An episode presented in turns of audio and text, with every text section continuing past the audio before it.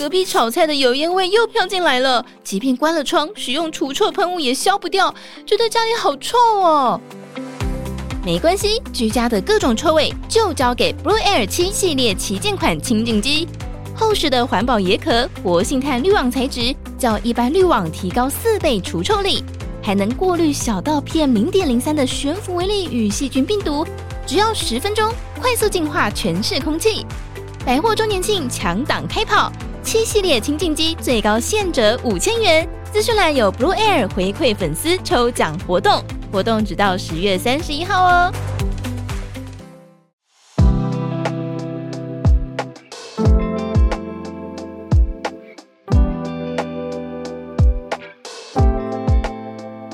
小鹿早安，大家早安。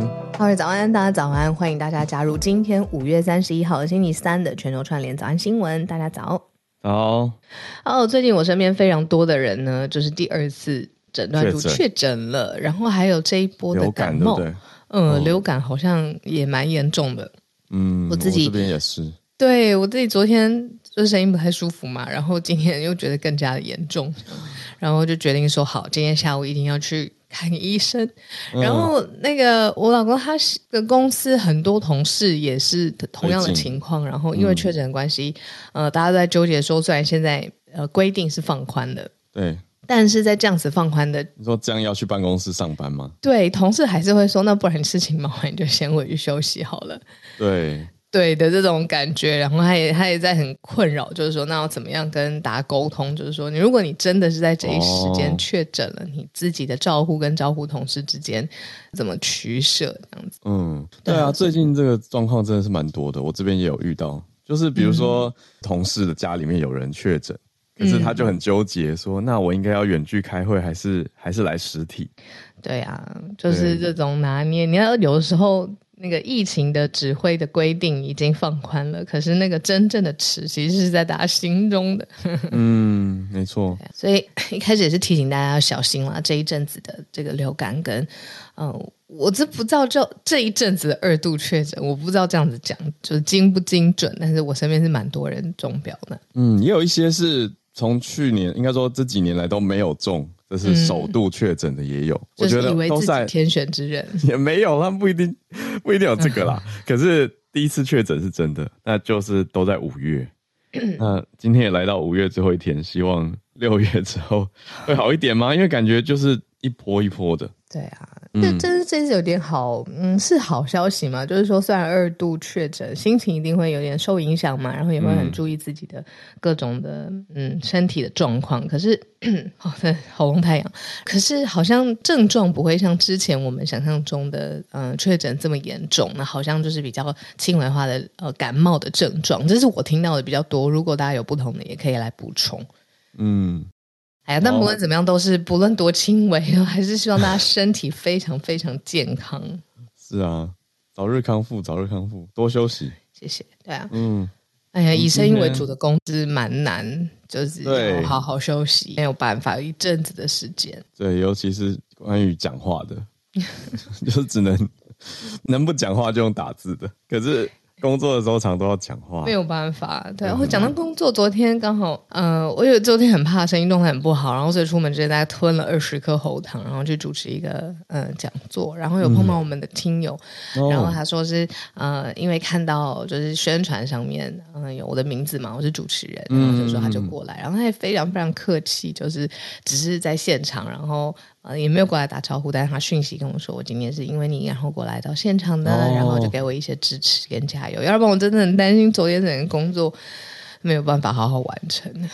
哇，是一个论坛主持吗？昨天是一个政府的科技的论坛。哦，哇，哦，那个听友也是很暖心，非常暖，所以谢谢你特别在这边 shout out 一下，还远远的传个讯息 表示支持，很可爱，我们听友都非常可爱。对啊，我们今天还是有选到一个社群的消息跟大家。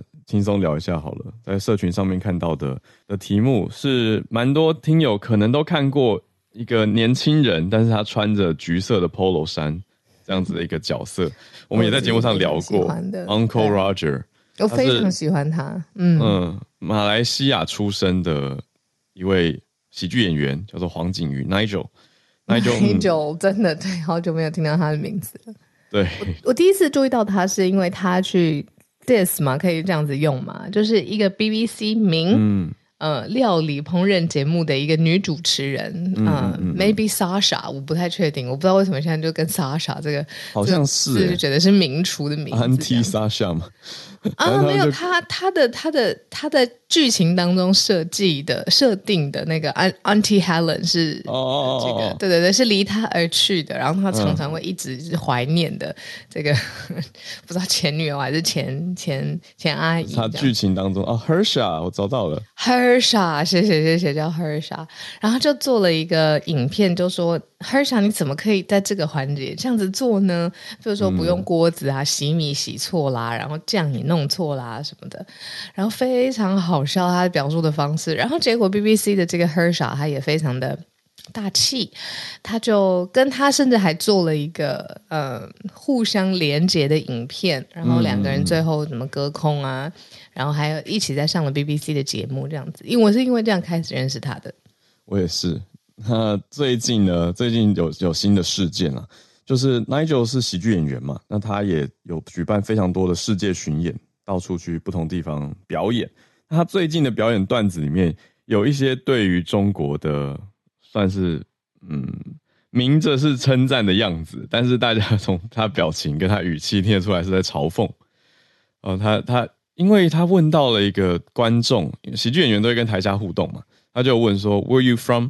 呃，就是故意问观众说你从哪里来，而且带着这种，呃，你说大马 uncle 的腔调。结果刚好这个观众是来自台湾，那他就故意讲反话，他说：“哦，台湾 not the real country。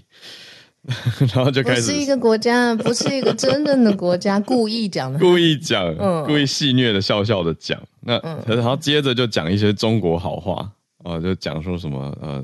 China 怎样怎样是好的，正面的，的对，说中国 good country，good country 这样，对，结果 这这看起来大家就想说笑笑嘛，那但是其实其实嗯，结果就有事件。烧起来了，对，有事件烧起来了，就是开始他被中国的一些网络封锁，然后在中国社群媒体上面很多的账号都被封掉了，可是其实之前。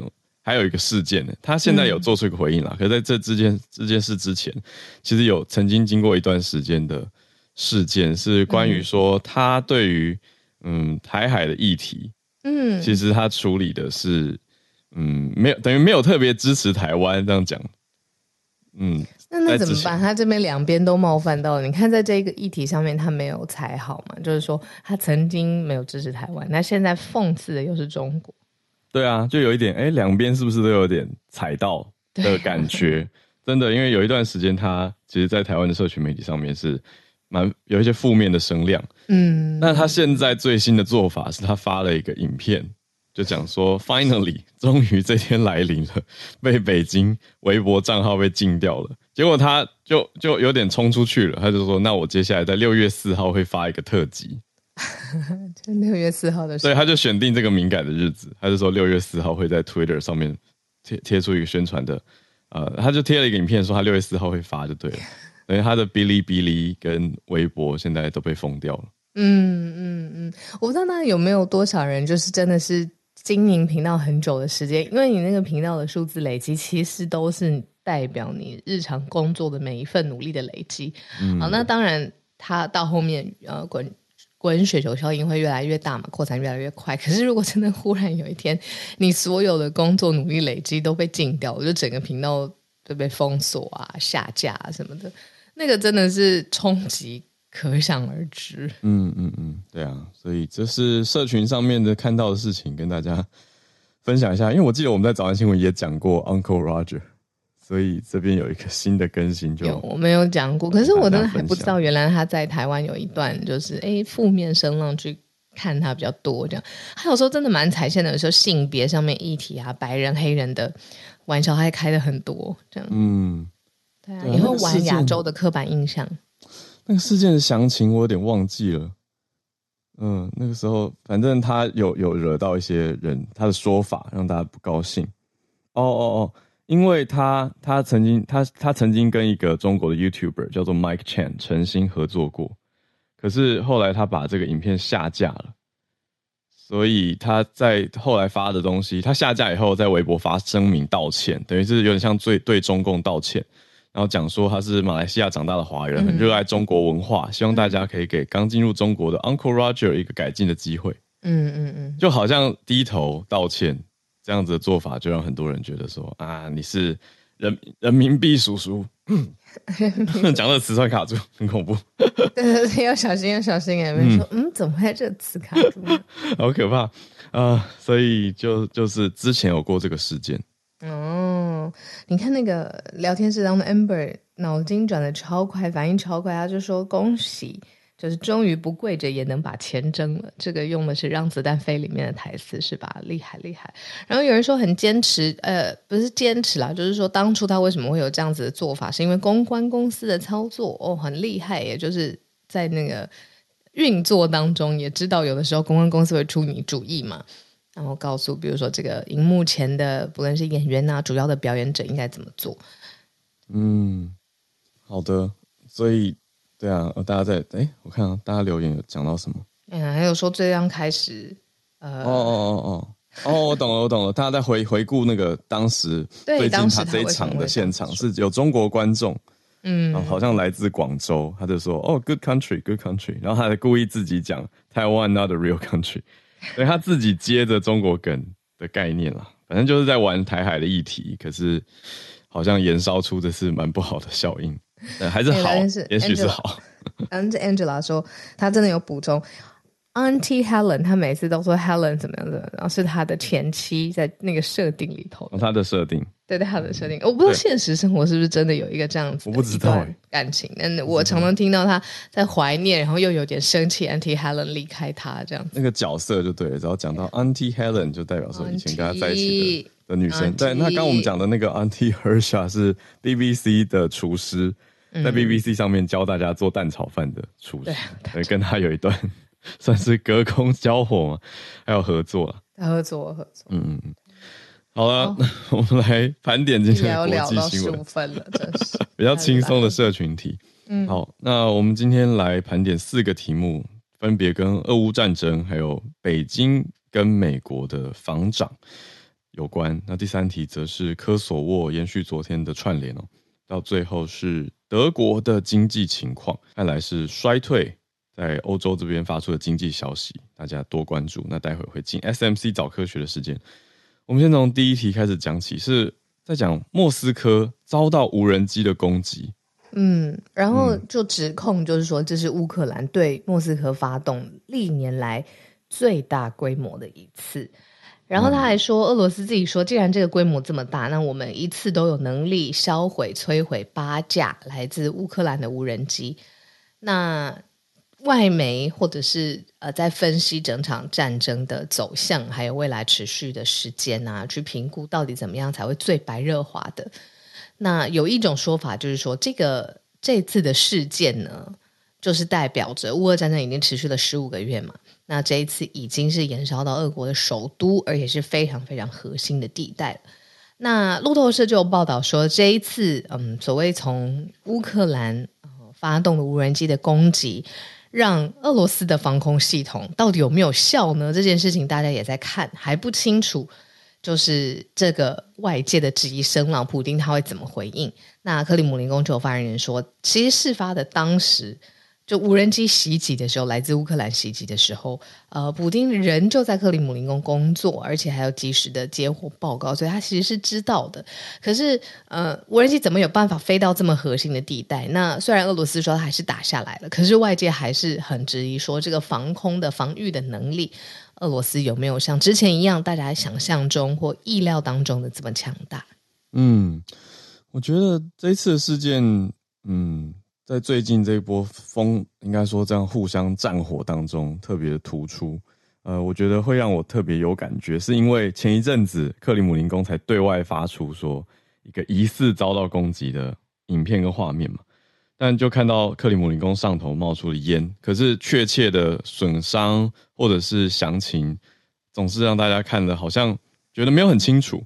那这一次的事件规模大了很多，不同于上次，这次有八架。嗯，无人机，不过也是俄国对外的社群媒体上面讲的。嗯，他就说到说已经全数击落这些敌方的无人机了，可是他们直接直指说是基辅政权派出来的。嗯嗯嗯嗯。那在这边可以补充一个观点，这个观点是来自欧盟里面有一个外交跟安全政策的高级代表，嗯，这个高级就是 senior 的这个意思，他。他的想法是说，其实外界都希望啊，不论是呃乌克兰或者是俄罗斯，他们可以坐下来谈判，然后在谈的过程当中，可能达到了一些自己想要的，可能达到一些对方想要的，战争会结束。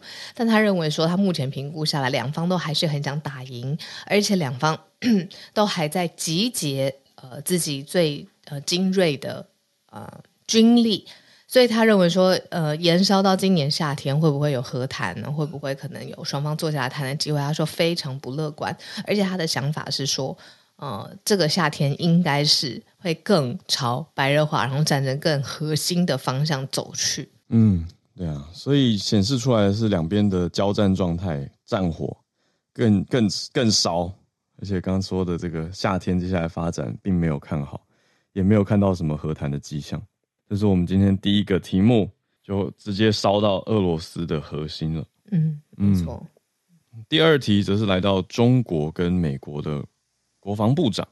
嗯，两边呢现在呈现出来是，嗯，本来有一个中美防长的会面机会，但中国却选择了拒绝。嗯，现在美中之间的关系应该算是历史上面各方各面最。嗯，焦灼而且最对峙的时候，就是不仅是我们从最先开始的，从很早很早关税开始有各种的关税、经济、贸易战，然后到后来科技战，然后现在也不知道已经算不算是所谓热战，就是在外交上面啊，其实很明显的这个讯息。但热战不是说已经有这个。武力互相的交交接不是这个样子，就是说这个对峙的情况，这个外交讯息其实是很严厉的。就是中国呢，他拒绝了由美方提出的一个在新加坡会面的中中美防长会议。嗯，那《华尔街日报》就表示，就是说其实呃。中国同意处理经济事务，那希望的是跟中美互相处理经济事务的官员讨论，而不是直接这个层级一下就捞到了拉到了国防官员，而且是防长出来。那所以，呃，这个上面的选择，他们认为说偏向于讨论的都还是经济方面的协议。对，嗯、可是直接拒绝这件事情，而且在呃国际媒体现在当然有报道，这个还是非常非常罕见的嘛。所以从中也可以看到，这样双方的关系其实现在还是非常的紧绷跟对峙。嗯，比较有意思的是，各方的报道，包括《华尔街日报》也去采访了美国国防部的官员，那讲述说内部美国国防部内部的官员怎么看这次的事情，他们认为这一次的事件比较特别，比较异常。说中国有点快速的就回应说不要见面，但过去这类的会晤通常是最后一刻才会敲定。他举的例子是去年的呃美国国防部长奥斯汀跟当时的中国国防部长魏凤和，他们是最后一刻才见面的嘛，才敲定说 OK 对外放出确认。但这一次中国是在前一天晚上就已经拒绝了，嗯，美国五月的时候提出的邀请，所以。比较立即一些些，但我觉得重点还是回归到小鹿刚说的，中国这边是同意要处理经济事务的官员打交道，而不是在国防方面就拒绝了。嗯，那也释出了一些消息的意思。那你还记得，其实国防方面双方很僵，是因为气球事件吗？嗯嗯，当时好像新闻其实连着好几天，对呀、啊，都有讲。那从那之后，双方在你说国防上面啊，到底哪个是你的领域？到底哪条线不能跨越？这种。呃，国家层级的互相对话就很僵很僵嘛。嗯、那所以这次可能美国是希望找到一个突破口，然后希望这样子提。那新加坡也算是一个，你要又不在中国，也不在美国，相对对啊，第三地还是遭到了很直接而且很直率、很明确的拒绝，不要不谈。嗯。哦，有不同的观点，另外也有一些智库，还有美国的官员有不同的角度。包括我看到比较特别一个角度是，美国官员说，中国他们在揣测啦，揣测中国可能这次拒绝会晤的原因之一是，也许会担心中美这样子国防的会谈会引发东南亚中国盟友的不安，担心自己被夹在中美之间。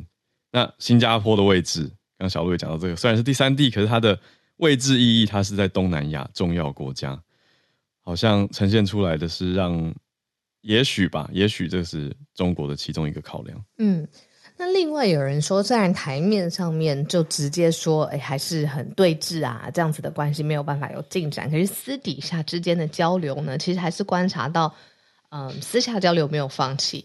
那虽然媒体已经报道出来了，没有所谓真的多私下啦，但是还是可以看到，例如说我们之前也常常讲的，就是北京三月有派一个驻美大使崔天凯，他是有率领代表团在华府去见很多很多的人了，比如说去见我们之前常常听到的国家安全顾问 Sullivan，还有副国务卿 Sherman Wendy Sherman，我们这样从之前常常讲到，嗯、那就是说虽然在台面上面正式的国防之间的。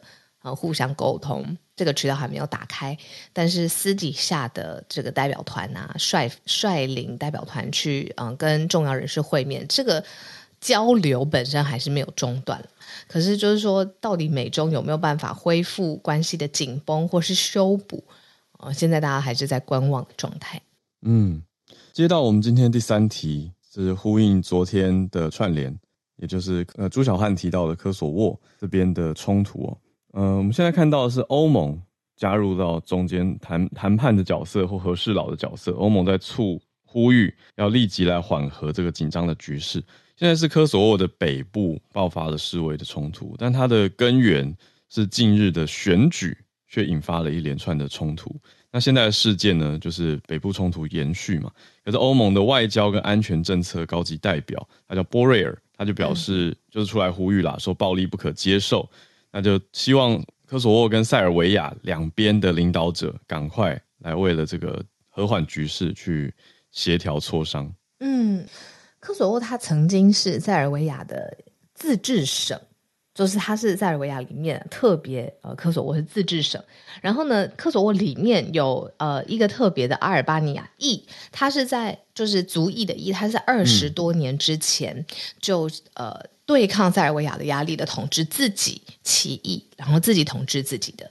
那在零八年的时候，科索沃就宣布了独立。那现在以分布上面来说，科索 科索沃的北部就是刚才听到的塞尔维亚裔，但是呢，他们从来没有承认独立的宣言。所以你想象说，在一个境内，它会有一半的和另外族裔上面的对立，然后。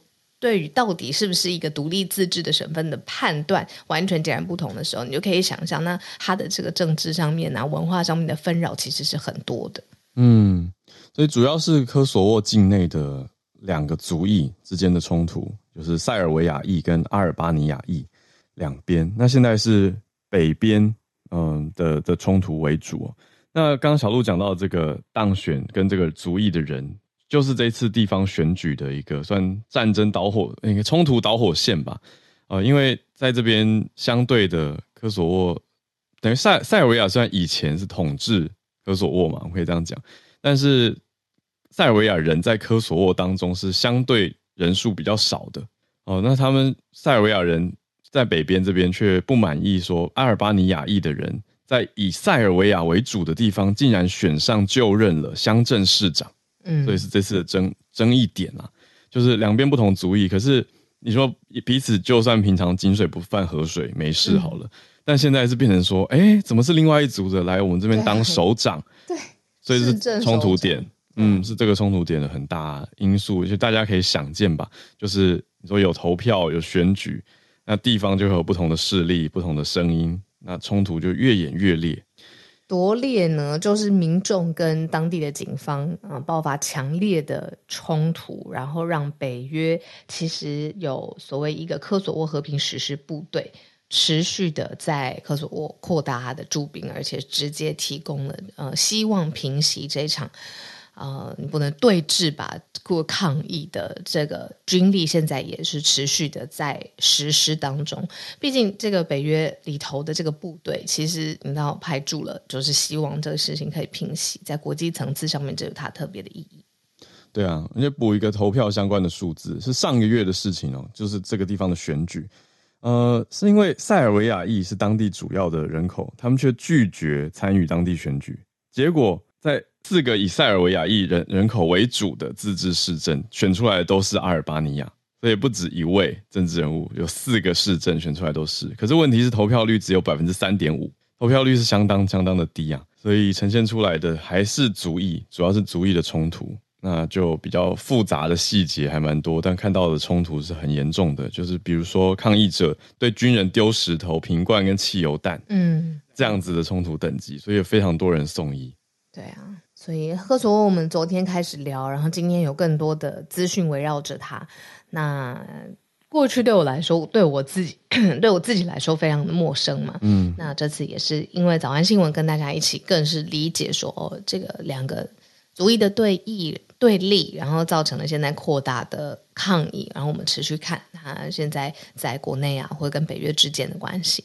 是，好，最后一题还是在欧洲，嗯、可是从东欧移到了西欧，看到德国这边的经济状态，第一季的数字报告出来了。德国第一季呢，家庭开销算是减减减少了啦，呃，主要是省下来，因为要省能源、省食物。这些飙涨价格的东西，嗯、那整体算下来，经济表现却是往下走的。嗯、那欧元区最大的这个经济体德国，竟然出现经济往下滑的成长状态，嗯、就是所谓的衰退嘛，所以让欧洲的经济比较紧张一些。嗯，为什么要特别？嗯，看德国的经济呢，那是因为像刚刚浩尔讲的，就是说整个欧欧欧元区，其实它的经济是非常非常联动的嘛。嗯、那德国是在整个欧元区当中，你说最有实力或者它经济的能量是最高的。嗯、那连这样子指标性的国家，刚才都出现了这个一大盆冷水啊，经济下滑呀、啊，然后数字也下滑的状况。嗯，所以说是欧洲经济会。比较紧张，原因就是欧洲这个呃德国这个指标性的国家，嗯，对，所以在比的是 GDP，看的是国民生产毛额。统计局德国的统计局二十五号出来的数字讲到说，嗯、第一季比上一季下滑了百分之零点三。那去年是多少？是呃去年第四季德国经济跟去年呃前一个年度同期相比是下滑百分之零点五。嗯，所以连续两季是往下走的话。嗯，看来就是让大家比较担心一点点，连两连两季了。嗯，担心是因为你知道德国在整个欧元的经济产出大概百分之三十三成，整个欧元区的产出都是由德国贡献的。那另外整个欧盟二十七个成员国嘛，一半以上的成员国都是德国最大的贸易伙伴。嗯，所以刚才来说，它算是一个火车头吧的这样子的国家的概念。嗯，嗯，对，所以。不只是火车头，他在欧盟当中发言也是非常有分量的。那都是这些种种因素加总在一起，让大家特别看重德国的经济数据作为一个参考指标。所以德国的经济数字也让其他的欧洲国家看得会有一点蛮担心自己的，还有整体欧盟的情况。好，那到底是什么原因往下滑呢？除了刚刚讲到能源跟你说通膨、食物价格以外，我想能源的价格因素很明白的跟乌俄战争有关，这就是一个结构性的问题。但是还同时有人延伸到了说，哎，德国的三个党、三个党联合内阁之间有一些矛盾，是大家也在看的。就是外部结构是一件事，内部的政治结构，德国是联合政府，那这个三党联合的内阁之间是不是有一些不那么顺畅的沟通情况？也有人说，因为执政党他们现在联盟内部啊，就在吵的是预算，还有气候政策。嗯、我们之前也约略的提过，关于气候政策有一些不同的声音，这些都是内忧外患的感觉。这是今天我们盘点的第四题，德国，嗯、关心一下现在德国的，sorry，经济的状况。好，那我们今天呃四题的盘点就到这边告一段落了。那我们今天同样也邀请了 Senei SMC 早科学今天来到我们的节目当中，跟我们分享。Senei 人是不是还在纽约？那今天要跟我们分享的题目是什么呢？早安，Senei。Senei 早安，来开一下麦克风。哎，Hello Hello，小鹿早安，Hello 早安，各位朋友大家早安。对，我今天要跟大家分享的是上周三四五在美国华盛顿 DC 的一场。科学界的盛事，那嗯，上周的这三天呢，是诺贝尔奖的高峰会，就是 Nobel Prize Summit 二零二三这样。哦，很大的事件，对，很大的事。那这三天的主题啊，就是现场参加的人大概是八百人，嗯、而且是呃只有受邀才可以去现场这样，嗯，但是可以上呃网看他们是及时的转播，那他录影都有留下来说有兴趣的朋友其实可以上去看这样。那这三天主题它都围绕着错假讯息，嗯，以及科学或者科学家在这个中间要扮演的角色。嗯、好重要。高峰、嗯、对高峰会的大标题就是真相、信任和希望，就是 Truth、Trust and Hope。那他的问题，主要的问题意思是说，我们如何才可以真正的建立信任？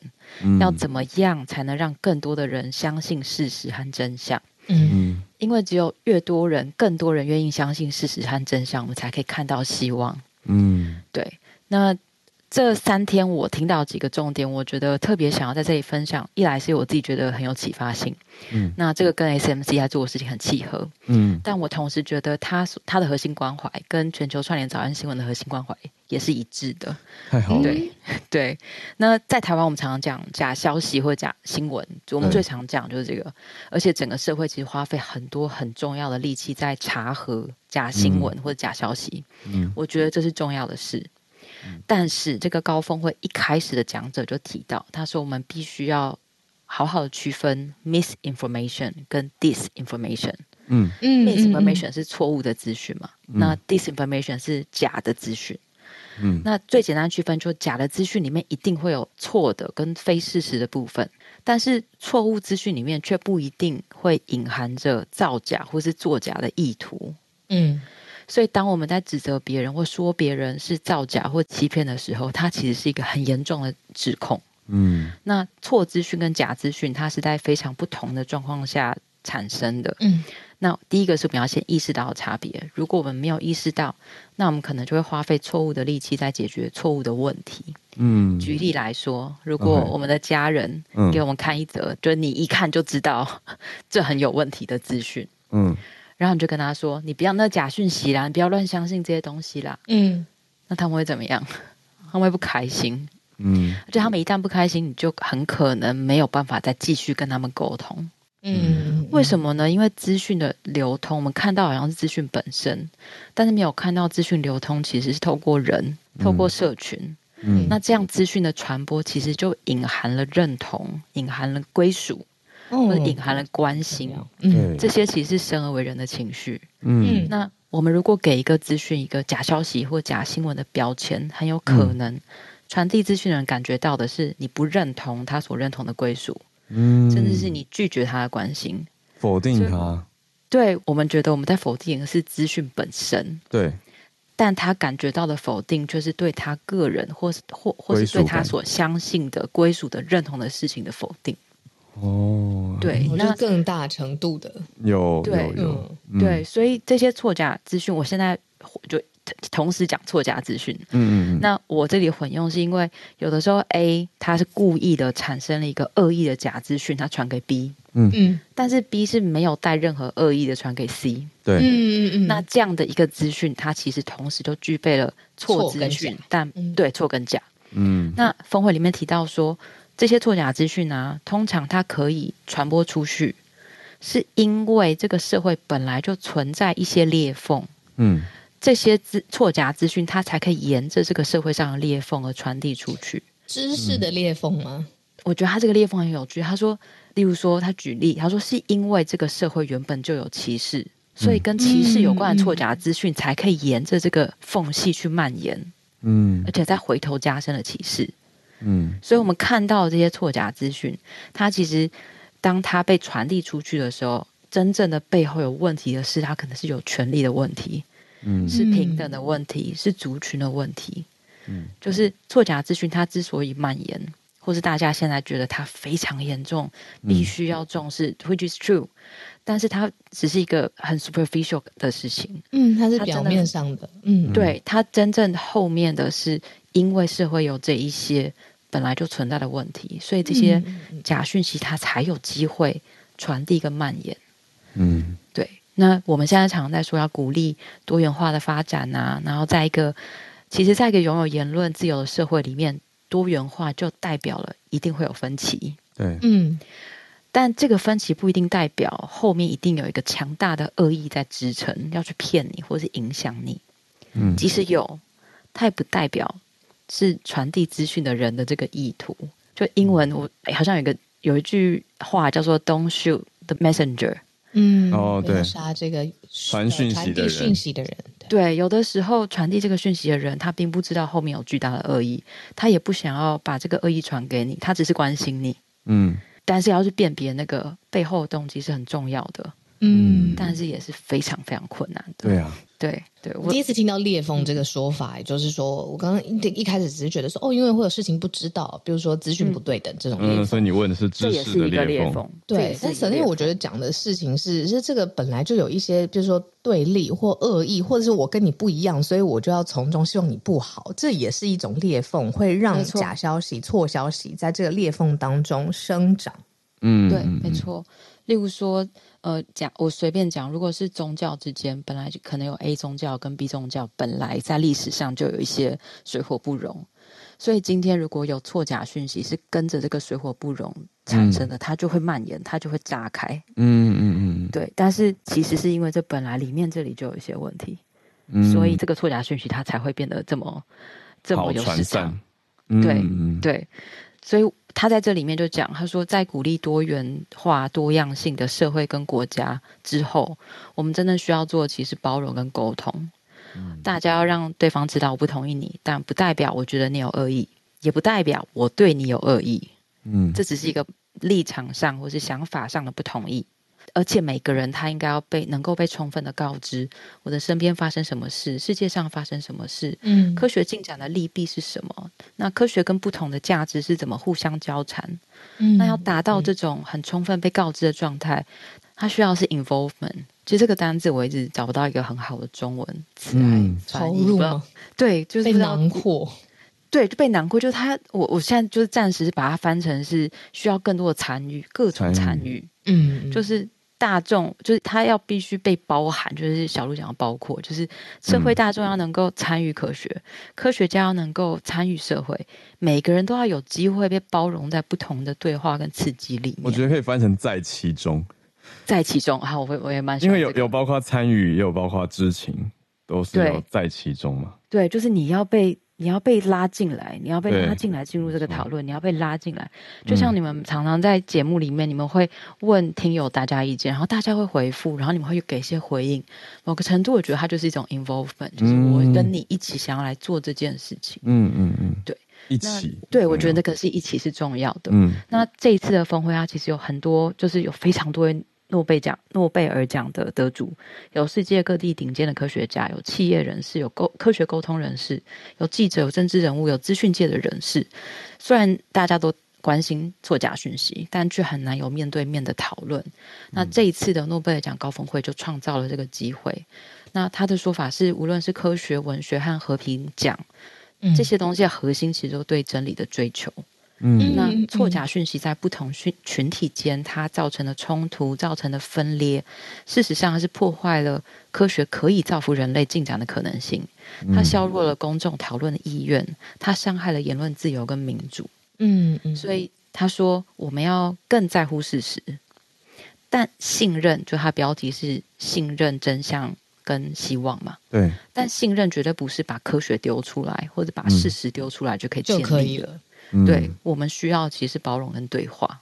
嗯，这个是我在看了这三天，他有非常多非常多的 session，还有不同的方式让你感受到，嗯、呃，到底嗯、呃、怎么讨论科学，怎么讨论错假讯息，我觉得非常值得一听。嗯，嗯，也很开心可以跟大家分享。对，就是很难想象在这样子的学术殿堂里头，不论是任何一个领域或支派，都回头来看这个。呃，舍内说的错假讯息的影响，然后怎么去让它的影响导向比较正向的方式，是更对话，嗯、然后更理解彼此。嗯，对。我很谢谢 Sne，他想到早安新闻。对啊，因为我们最早最早的时候提过了一个 hashtag，就是参与式的新闻嘛。对，应该是对耶，小鹿讨论，真的吗？太太开心了，对对对，参与式，这就是我感受到的事情，没错。对，就希望让大家用参与式的方式在这一起在其中，而不是说哦，好像听到别人的事情，那那就是跟自己没那么切身相关。对，那个时候想的就是说，新闻到底可不可以用更互动的，比如说，所以我们才你看一半的时间让啊，大家可以上来说说话啊，互相认识。嗯、所以我们在一直都没有放弃用社群的方式跟大家一直互动啊，讨论，然后也欢迎大家在社群上面开自己的新题，这样。嗯嗯，非常谢谢 Snae，感谢两位，感谢各位听友。对，那今天就 就先到这里。对呀、啊，谢谢谢谢大家，谢谢，谢谢 Science Media Center SMC 每个礼拜三带来早科学的单元。呃，等 Snae 回来，我们要请他吃个饭。对啊，我们都还没有三个人一起面对面过。没错，我要，好，我要关麦克风了，约吃饭。好好好，好来，我们来进全球串联的时间，今天来跟大家连线啦。首先邀请的是叶老师，因为叶老师要呼应的就是作假讯息。我知道叶老师也一直以来在科普方面有很多的投入，嗯、所以我想老师对这一题应该是很有感觉的。老师早安，早，嗯，还有早，小鹿早。因为，因为事实上，我在呃，不管是在中学或者是在大学，其实都做很多关于媒体试读啊，还有错假讯息的问题。嗯，但是学生常常问的，呃，Snae 刚刚提到的一个，我想接下来我会跟学生讲，就是说，因为他们有的时候在跟长辈反映，呃，发现在台湾哈，最常常传递错假讯息的其实是长辈。很赖群组，也许对。然后长辈收到这些的时候，他们会传给自己的小孩跟晚辈。是。结果当晚辈纠正他们的时候，嗯，那他们就会生气。那我想刚刚 Snae 传递了一个讯息，我觉得是很正确的，就是说，嗯、可能只是关心，并没有恶意。对。所以小孩子常常很直接的跟长辈说：“啊，你这个是假讯息。”然后他们就不开心。嗯，很像在骂，讲白一点，好像骂人家判断力很低，骂人家怎么助长了坏事情。可是对方其实重点不是这个，而是传讯息来是关心你。对，但是学生他们还常常反映的另外一个，我觉得我到现在还是找不到解决的办法，就是呢，台湾的长辈很喜欢用一句话，就是小孩子不懂。哦，会有一点点用不同的年龄或资历去否定对方。对对对，因为连我自己都有碰到过啊！人家说，就是说你年轻不懂哦，就老师的长辈认为老师对对，还资历太比他们浅，对，连我自己都碰到过。但是这种时候，我就忽然之间就不知道要怎么回答。那不晓得说，Snae 在那个活动里面，他们欧美的人会喜欢用这种辈分来压人吗？那如果碰到这样，要怎么解决？嗯，这个我觉得是大家可以一起来集思广益的，我们就可以出动聊天室，大家来参与。就是我觉得，如果延续 Snae 刚分享的这个脉络啊，我会觉得反过来，这是不是一种长辈他的爱面子或是下台机制？等于他需要有一个退场机制嘛，所以他就只好抛出这个说：“你们年轻不懂啦。”但他不见得很有把握或很有底气啊。嗯，可是像之前听友有教我的，其实就是不是在那个国家上面有区分，说欧美系统就没有爱面子的长辈，而是说也有他非常接地气，喜欢跟嗯青年朋友一起互相情谊啊的这种，嗯、然后也有他喜欢自己端着，个别差异比较大。对，反过来台湾也是一样嘛，也有这种。嗯仗着自己是长辈，比较呃有涉略，或者是比较有想法，然后就呃容易说啊，你就是不懂，你就是不会。嗯，也有很愿意跟大家一起互动的，然后很愿意倾听的。这个好像不是靠文化或国家来区分，也许也许吧。但是我自己因为这么多年来，我是发现说，台湾这样的长辈其实还蛮多的，哦，因为学生反映给我的例子里面。蛮多的，嗯，而且他们想要接下来再继续说明的时候，往往就会被长辈说：“啊，你不要乱讲啦。”这样子。哦，就是说，哎，你要说明补充的时候，反而被指责说是乱讲，对，被辈分压制，就是，对，然后甚至于说他们不尊重长辈，就是直接这样压下来，不给他发言的权利。嗯。我觉得文化差异是一定有的一个因素啦，因为在我们社会当然是非常的敬老尊贤。敬老尊贤这件事情，你说有好有坏，我我可以这样讲。像这个刚听到就是比较偏负面的一面嘛，对啊。那大家就有一些留言，我看到聊天室有一位听友留言蛮好的，讲到说长辈要的是尊重，所以假消息指正的时候可以用比较圆融一点的方式。对，我在想，也有可能是晚辈回的太就事论事了，所以长辈会感觉说啊，没有给我面子。所以你们小孩不懂啦，我觉得这有可能。大家试试看不同的方法吧。我觉得今天听下来，神内讲的一个很重要的讯息是希望，不能放弃。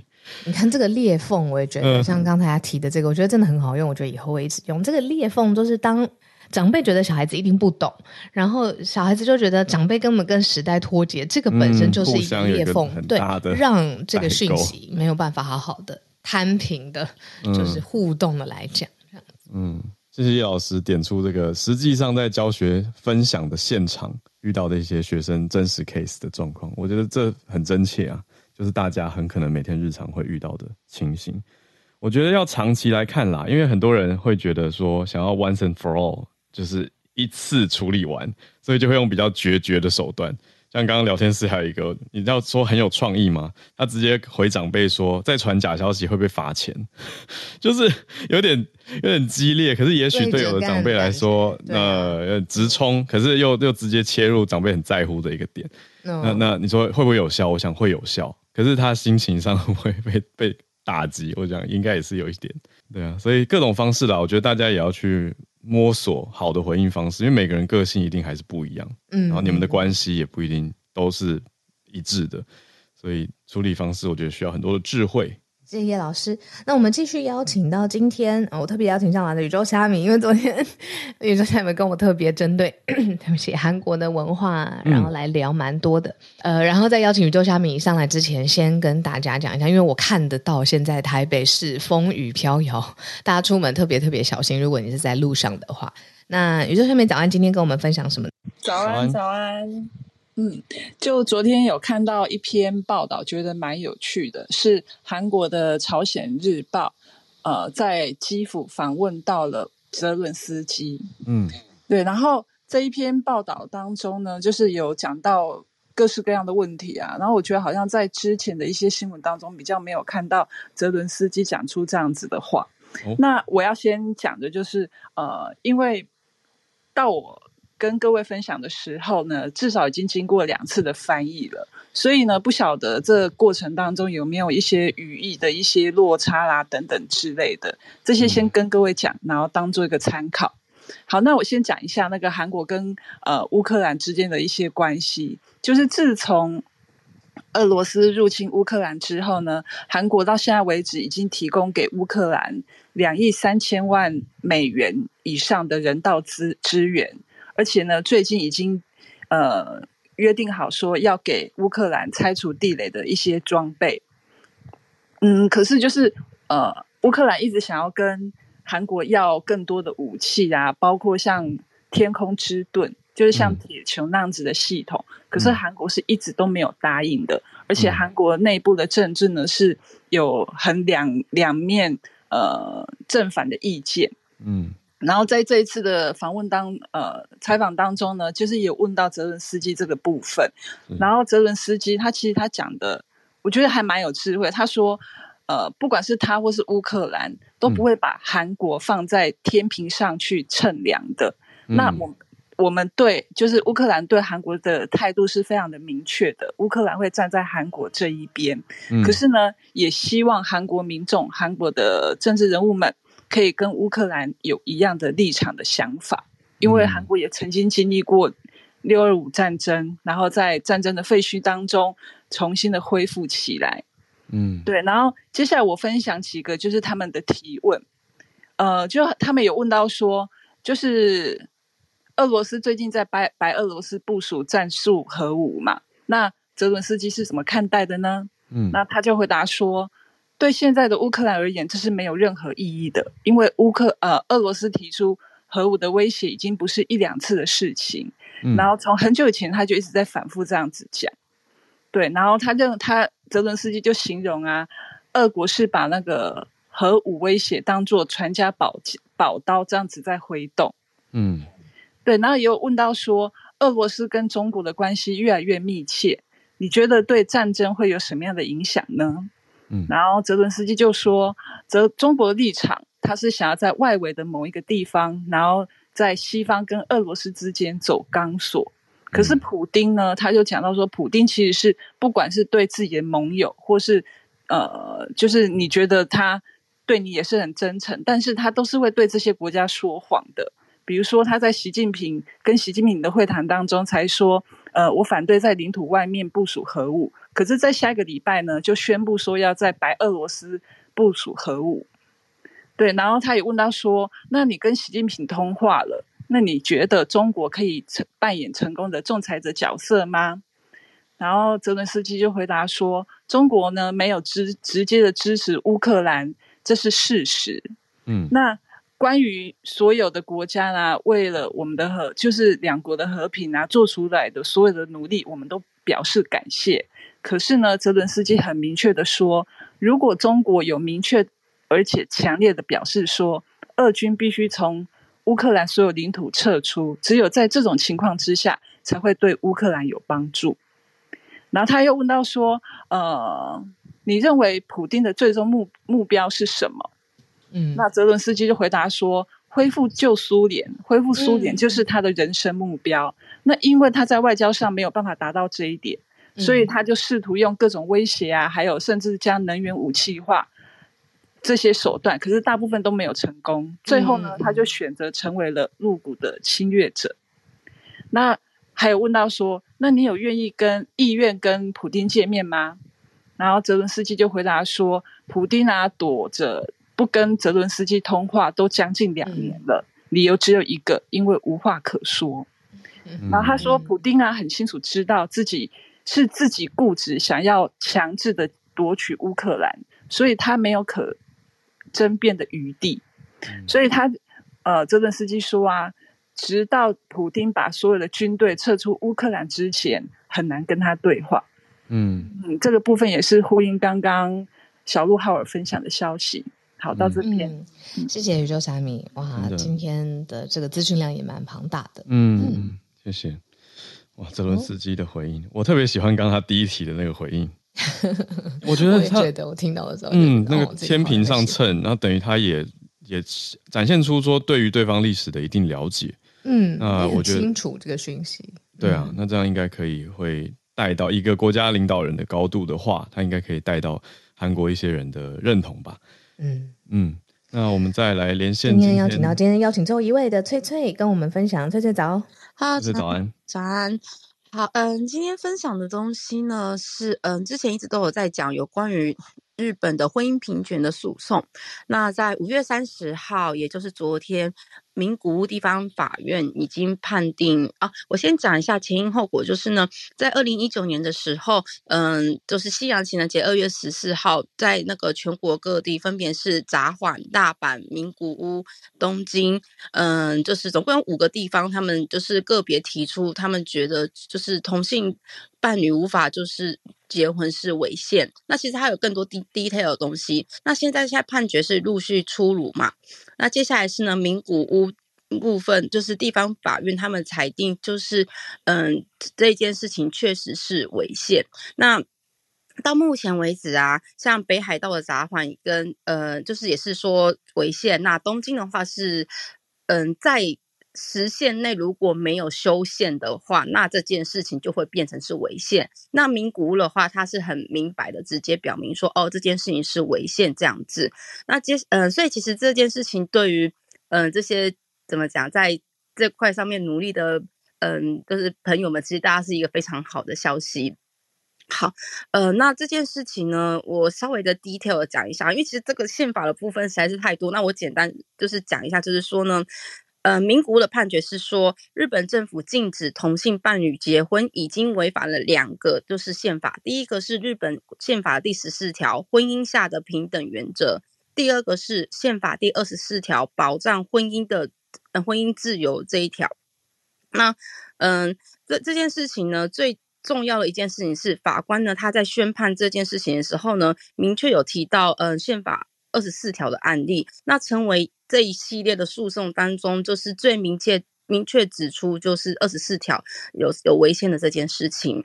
嗯、好，那其实嗯，基本上虽然说是违宪，但是他们其实他们大家都有申请国赔嘛，但是到目前为止呢，每一个判定都是在过嗯，在于国赔的部分，目前都是嗯被撤销了，也就是说算违宪，但是目前政府是不用赔违约金这样子。那接下来呢，其实嗯这些事情呢，最最重要的重点就是说呢，其实大家主要就不管是说你有判违宪啊，或者说他们觉得要在限期内要修法才就才不会违宪，都是希望说。政府可以快一点把宪法给修正，因为法官也有说，其实如果不修宪的话，在目前的情况之下，的确对于嗯、呃、这些同性婚姻来讲是不公平。可是此外，就是他们也觉得说，政府不修宪不代表说他们就是怠惰，因为其实这一些就是同婚团体，他们也觉得就是东政府在修宪这件事情上面没有积极的去推动是。怎么讲？没有执行，就是他们应该有的责任这样子。那其实接下来六月份还有另外一个判决，如果到时候出来的话，再跟大家分享。好，以上就是我今天的分享，谢谢。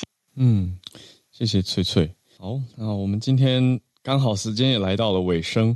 也，我觉得翠翠这个是一个持续的追踪，因为之前就有带来相关的题目过，现在听到一些更新的消息。